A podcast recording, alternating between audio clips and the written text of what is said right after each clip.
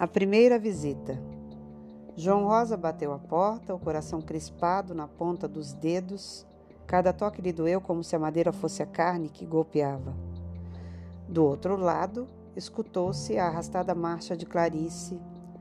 A fresta da porta deixou escapar a enviuvada voz. Veio hoje? É que hoje estou muito antiga. Já tentei vir antes, não deu. Eu sei. Sabe como? Eu vi-o na papelaria em frente. Silêncio. Antes que a atmosfera se torne demasiado espessa, João interpelou. Clarice. Não me chame de Clarice. Nunca mais. Não entendo. Se já não me ama, não me volte a chamar pelo nome. Que lhe interessava ter um nome se ele amava uma outra?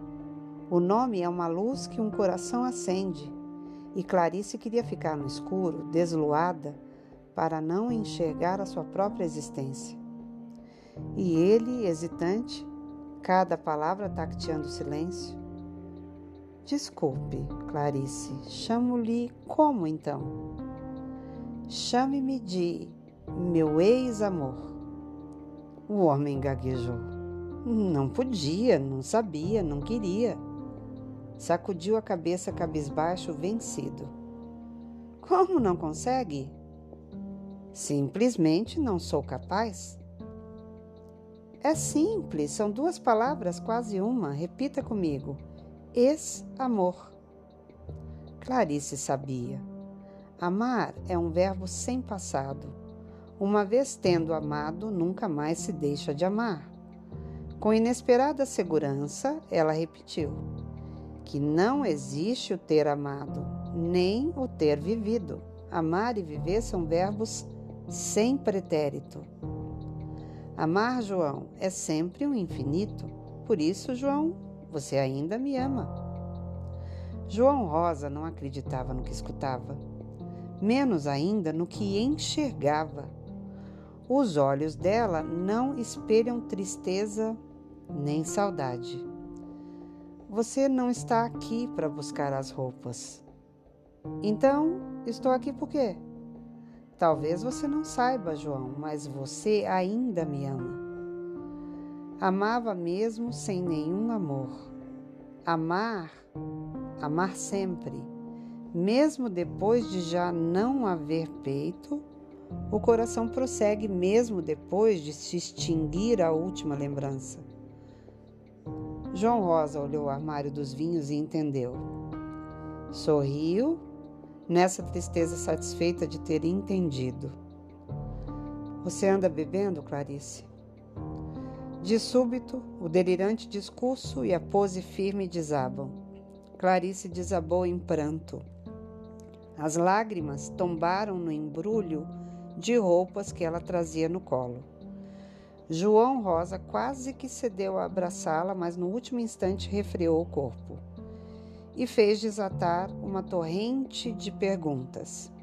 Receava o silêncio e temia ainda mais as respostas arrastadas de Clarice. Tem visto Joana ou Marta? Há muito que não sei de nenhuma amiga.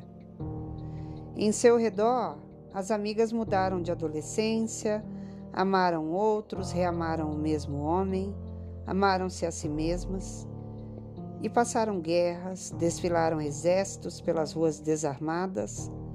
A sua alergia ao pó se agravou e os lenços de papel se amarrotaram e se amontoaram como se fossem dias no fundo do tempo. De onde vem esse pó que lhe avermelha os olhos? Talvez ela mesma se tenha convertido em poeira. Talvez seja essa a razão por que perdeu visibilidade perante o espelho. Está mais magra. Não mais voltou a olhar a balança, não mais espreitou as calorias. A angústia basta para sufocar sob o peso de uma infartada alma. Não está bem de saúde? Talvez esteja incubando doença grave. Grave? Pergunta ele, subitamente ansioso. Sim, sussurra Clarice. De que serve uma doença se não for gravíssima? Mas nem isso lhe dá consolo. As suas maleitas são comuns, sem glória, incapazes de seduzir a morte. Como ela sempre ansiara ter estado doente com ele à cabeceira, convocando a sua urgente atenção, sentir a sua ternura, nem que fosse em doses de miligramas, sabendo que lhe percrustava o rosto a cata de um desvairamento. Tem visto televisão? A televisão tinha dedicado um programa inteiro à extinção das espécies vivas. Para ela, há muito que se extinguiu a vida. E não foi apenas dentro dela. A vida esvaiu-se no planeta inteiro. O amanhã faleceu, caro João. O que restou foram dias ressequidos sem lembrança do antigo calor vital.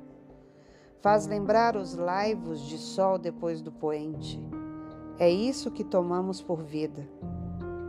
O que lhe digo, caro João, é o seguinte: a árvore está morta, apenas ainda não tombou.